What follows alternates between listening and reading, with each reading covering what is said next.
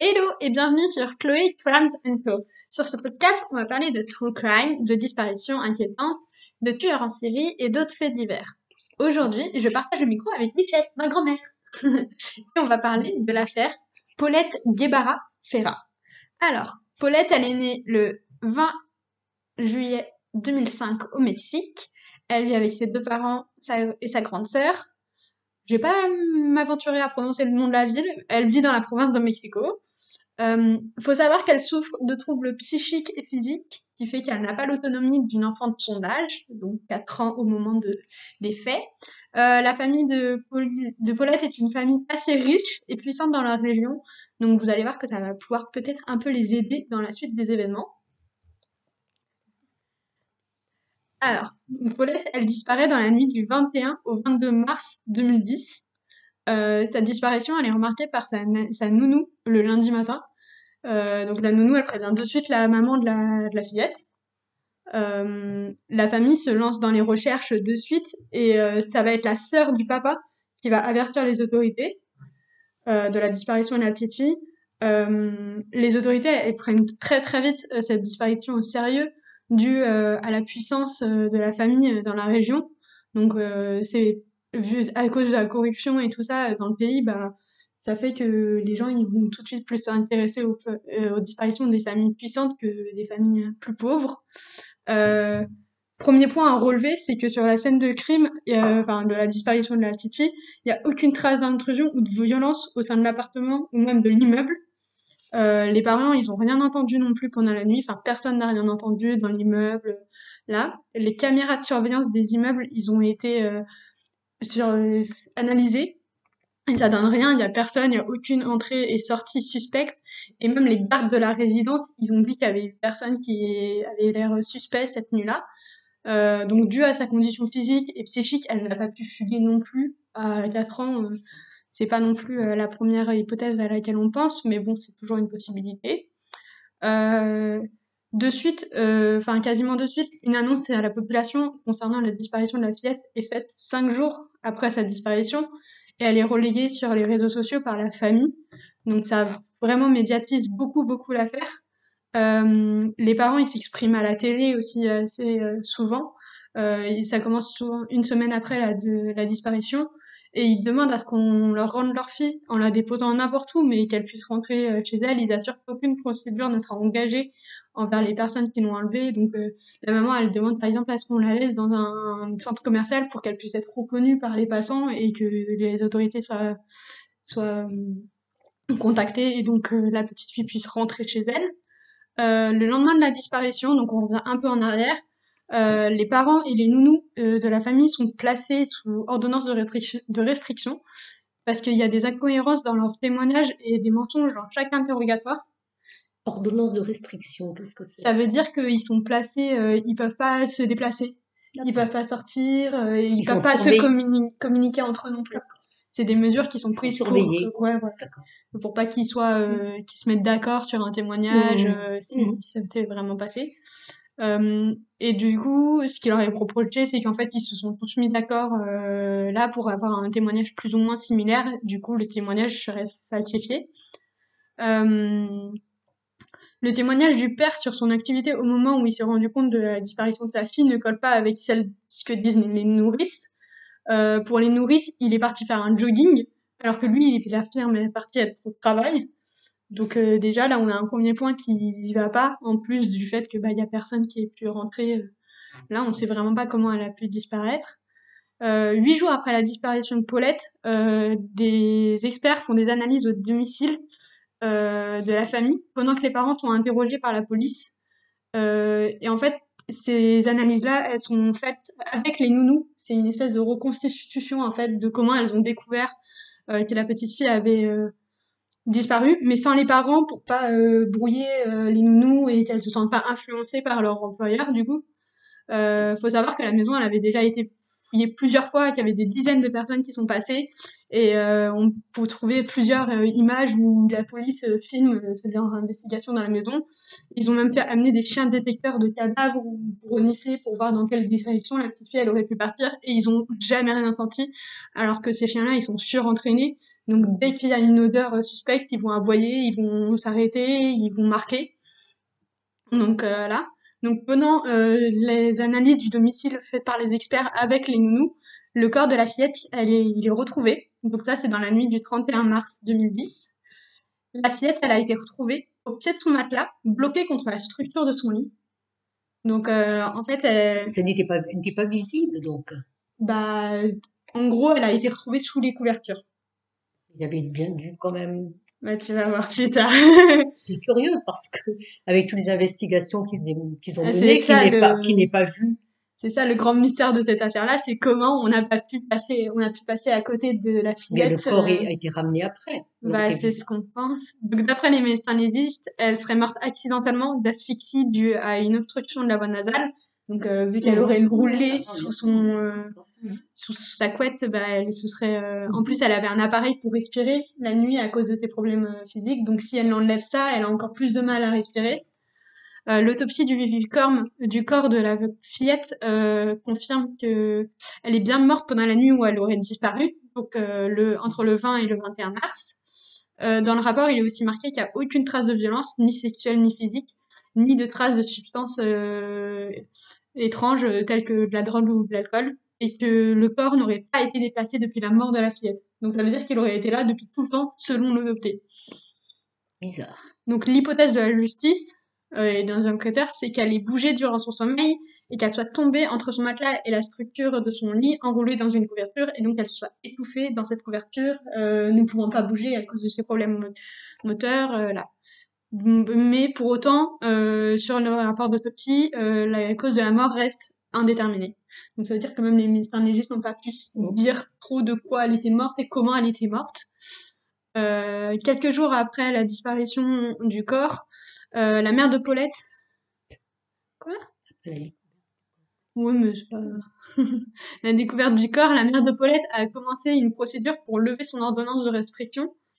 Euh, donc pour euh, pouvoir se re- de, de nouveau avoir sa liberté, cette procédure a porté euh, ses fruits parce que dès le lendemain, la restriction judiciaire est levée pour toutes les personnes qui étaient concernées, donc les nounous et les parents. Euh, dans des interviews données séparément, les parents vont s'en accuser euh, euh, l'un et l'autre d'avoir commis euh, bah, le crime. Euh, le papa va dire que ça aurait pu être accidentel, mais que la mère n'a rien fait pour l'aider. Et euh, euh, par contre, euh, Lisette, donc la mère de Paulette, va clairement dire que c'est son mari qui a fait le coup et qu'il l'a au final remis là avec la complicité euh, des autorités. autorité, la complicité des autorités. Bah oui, c'est un pays ultra corrompu, euh, le Mexique, et vu que c'est une grande famille, surtout que c'est une famille qui vient d'Arménie, et du coup, de la communauté arménienne, entre eux, ils sont vraiment très très Sportive. euh, Et il y avait un des, je sais plus si c'est le sous-procureur ou euh, le procureur de la République de cette province qui était arménien aussi. Donc euh, ils auraient pu s'arranger eux été pour cacher, euh, voilà. Euh, donc le lendemain de cette déclaration, le 6 avril, le corps de Paulette est enterré au cimetière français San Joaquin. Euh, les funérailles ont été menées par la mère de Paulette et aucun membre euh, de la famille euh, paternelle euh, n'était présente euh, pendant euh, l'enterrement. Euh, bah, d'après ce qu'on a compris, c'est qu'ils se sont mis d'accord entre les deux familles. Euh, malgré le fait que ce soit la mère qui a organisé euh, l'enterrement, elle n'a pas la garde de, la, de sa plus grande fille, euh, Lisette, qui a été euh, con- confiée à la famille paternelle euh, donc des, des, des, des fillettes. Euh, donc euh, la maman, Lisette, qui s'appelle aussi Lisette, il y a la maman qui s'appelle Lisette et la plus grande fille qui s'appelle Lisette, euh, a donc entraîné euh, une nouvelle procédure. Elle a commencé une nouvelle procédure pour euh, récupérer la garde de sa fille, qui lui a été accordée. Donc elle a récupéré la garde de sa fille au dépit du papa. Et après sept ans, après sept ans après la mort de Paulette, Mhm. le corps il a été exhumé pour être incinéré parce que la justice considérait que ce n'était plus une preuve dans ils pouvaient plus rien en tirer, donc en fait ils ont dit bah vous en faites ce que vous voulez maintenant. Donc euh, bah comme tu as pu le voir, il y a plein d'incohérences dans le dossier, genre vraiment plein de choses où on se demande euh, ce qui se passe. Donc euh, par exemple c'est un témoignage des deux nounous qui confirment bien que le, le corps de la fillette il a jamais été là où il a découvert avant la fameuse nuit. Euh, parce que elles, elles ont refait plusieurs fois la chambre D'accord. Elles l'ont vérifié euh, plusieurs fois la matinée euh, même de Mhm. sa disparition. Il y en a même une des deux qui appuie cette déclaration, donc euh, le fait qu'il n'était, que le corps n'était pas là, en disant que si le corps avait été au pied du matelas, ça aurait été remarqué vu le nombre de personnes qui sont venues faire des Oui, recherches c'est à la maison et avec les chiens. Euh, faut savoir qu'une amie de la famille euh, a témoigné euh, parce qu'elle a séjourné chez eux, donc euh, dans l'appartement de la famille, juste après la disparition de la fillette, bah, pour aider aux, Mhm. aux, enquêtes, aux, aux recherches, et avant que le corps ne soit retrouvé. Cette amie, elle a dormi dans le lit de Paulette, et sans rien remarquer, ni le corps qui aurait dû être au bout du lit, les traces de sang qu'on a pu retrouver sur euh, le drap euh, quand le corps a été a été découvert. Et il faut savoir que c'est pas la c'est la seule qui a témoigné parce qu'elle a écrit un livre sur comment elle a vécu Ouais. euh, l'enquête et tout ça. Mais c'est pas la seule à avoir dormi dans le lit de Paulette pendant les investigations. Euh, la découverte du corps, elle a été filmée par les trois experts euh, dans la chambre. Euh, durant cet enregistrement, l'un des experts déclare à plusieurs reprises que Paulette, elle a été violemment battue, ce qui a entraîné sa mort. Euh, juste après que l'un de ses collègues ait soulevé la couette du lit, euh, on peut, ça laisse apparaître deux grandes taches de sang qui n'avaient jamais été remarquées avant non plus euh, dans dans le lit. Les taches de sang, ils, ils disent que c'est aussi grand que la tête d'un adulte. Donc c'est vraiment des très grandes taches de sang, on ne peut pas passer à côté. Ils ont donc décidé de retirer les bras et c'est à ce moment-là qu'ils ont découvert le corps. Mais alors comment il a pu savoir que le corps il avait été battu euh, violemment? Avant de... avant d'avoir découvert le corps Euh, Donc la vidéo elle a servi de preuve aux autorités sur comment le corps de la petite fille a été découvert auprès des médias. Mhm. Genre euh, parce que ça paraît improbable euh, là, donc ils ont dit mais si regardez nous on l'a trouvé, euh, ils l'ont fourni comme preuve aux médias. Mais l'authenticité de cette vidéo elle a tout de suite été remise en question parce que il y en a plusieurs qui disent qu'il s'agit d'une reconstitution de la une reconstitution de la scène de la découverte, ce qui expliquerait euh, le fait que l'un des experts dit qu'elle a été violemment battue. En fait, qu'il l'affirme avant d'avoir vu le corps, c'est que en fait il avait, il avait déjà vu le corps. Ouais. Euh, on peut, ça peut aussi expliquer pourquoi la caméra, quand on regarde la vidéo, elle est vraiment placée à l'endroit pile poil pour bien tout voir et pour bien voir le corps de la fillette, alors que, enfin, la chance qu'il le place au bon endroit, au bon moment, pour bien voir le, le découverte, elle est, Tout était calculé. euh, voilà. Et euh, on peut voir aussi que genre il y a aucune expression de surprise de sur la sur le visage des experts, alors que c'est quand même improbable que la fillette elle soit là même si c'est des experts, ils doivent avoir l'habitude de découvrir des corps, euh, découvrir le corps d'une petite fille entre son matelas et son lit.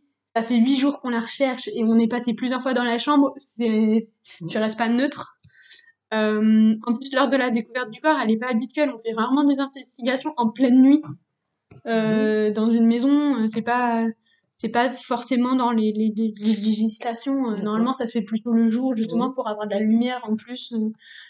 Donc là, et on note aussi une contradiction bah, entre le rapport d'autopsie et la vidéo. Parce que donc dans la vidéo, il dit qu'elle a été brutalement battue. Alors que dans le rapport d'autopsie, il dit qu'il n'y a aucune trace de trace de- violence sur le corps de la fillette. Donc ça commence à faire beaucoup.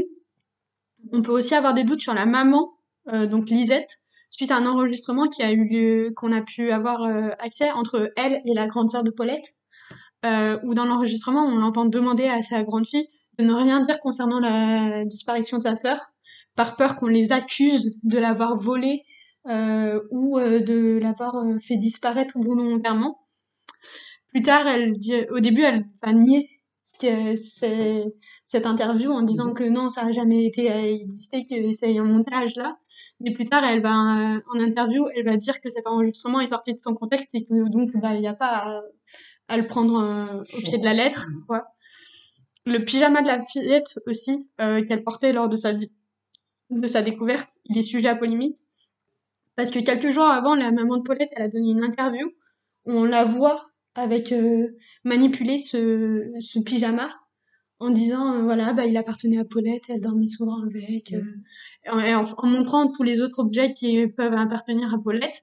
Sauf que bah la vidéo où on retrouve le corps de Paulette elle a ce pyjama là sur elle.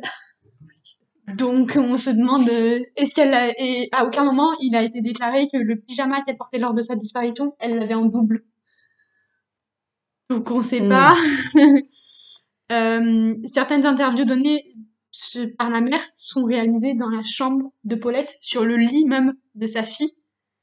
Et euh, il y a même des vidéos où on voit les nounous refaire le lit et bien tâter à tous les endroits pour, euh, pour euh, faire une mise en scène des recherches, en fait, pour illustrer les, do- les, les sujets, les dossiers aux infos.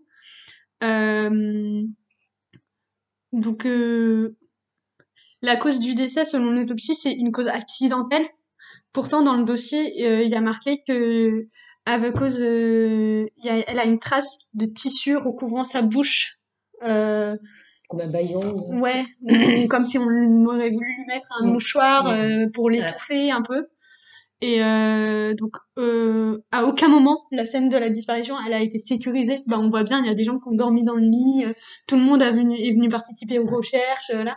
Donc, à aucun moment, genre, on aurait pu prendre des traces d'ADN, des choses comme ça. En plus, c'est en 2005. Normalement, les 2010. scènes comme ça, personne ne, doit y avoir accès. Bah, à part les protagonistes Oui, et les enquêteurs. oui. En plus, on est en 2010, donc l'ADN c'est vachement répandu dans les histoires comme ça et on, on a pu résoudre plein de cas avec. Donc euh, aujourd'hui, la famille de la victime, donc euh, les parents, ne se montrent plus sur les médias.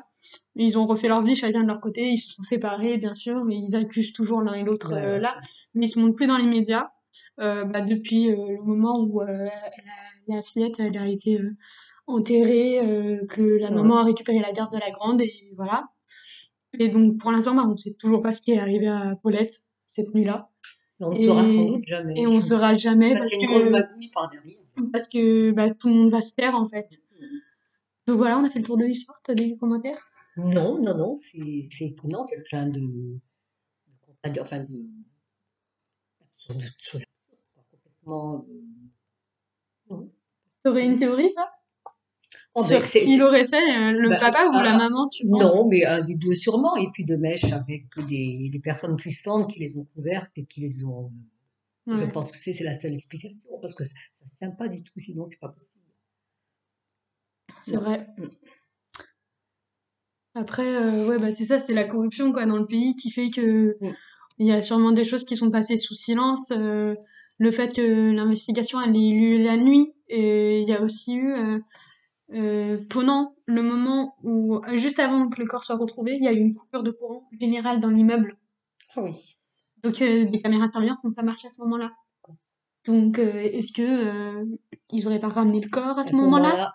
pour le placer, pour faire la mise en scène de la découverte? Parce que dans certains interviews, on a pu voir que euh, Mauricio, donc le papa de Paulette, il a dit Moi, je sais où est le corps de ma fille, je sais ce qui lui est arrivé. Mais vu qu'il est de mèche avec, là, ça n'a jamais été pris en compte dans le dossier. Ça a été euh, dit à part, ça a été. Euh, bon, ça a fuité, Et pas de façon mais officielle. pas de façon officielle, euh, ni dans les rapports d'enquêteurs. Donc en soi, euh, Mhm. moi, je trouve que la mère est ultra suspecte quand même avec euh, l'histoire de ce pyjama, de la de, de de la conversation avec sa fille là. Mais en même temps, quand on regarde d'un autre côté euh, la- le comportement de Mauricio qui dit qu'il va partir faire un jogging alors pas- il, faisait jamais de jogging non plus. Euh, lui, il dit qu'il est parti au travail alors que personne n'a dû partir au travail. Euh, les, toutes les histoires de magouille avec les autorités, euh, bah, je sais vraiment pas qui a pu faire le coup. Enfin, je sais que c'est un des deux parents, ça c'est sûr et certain. Parce que les nounous, elles ont l'air ultra, ultra euh, honnêtes et je pense pas qu'elles auraient eu euh, quelque chose à faire euh, de ça. Enfin, euh, à part perdre leur job et là, ça servait à rien. C'était des femmes euh, pauvres qui travaillaient. Elles avaient aucune raison de le faire. Alors que dans le mariage entre Mauricio et Lisette, ça allait plus. Donc est-ce que euh, il y en a un qui a voulu se venger de l'autre euh, Possible. Bon, Bien. bah voilà, j'espère que ce premier épisode vous a plu. Surtout, n'hésitez pas à vous abonner et à le partager pour bah, me faire connaître. Vous pouvez aussi vous tenir au courant des prochaines sorties sur mon Instagram qui est at chloé underscore. Euh, je vous souhaite à bien, je vous dis à bientôt pour le prochain épisode. Peace!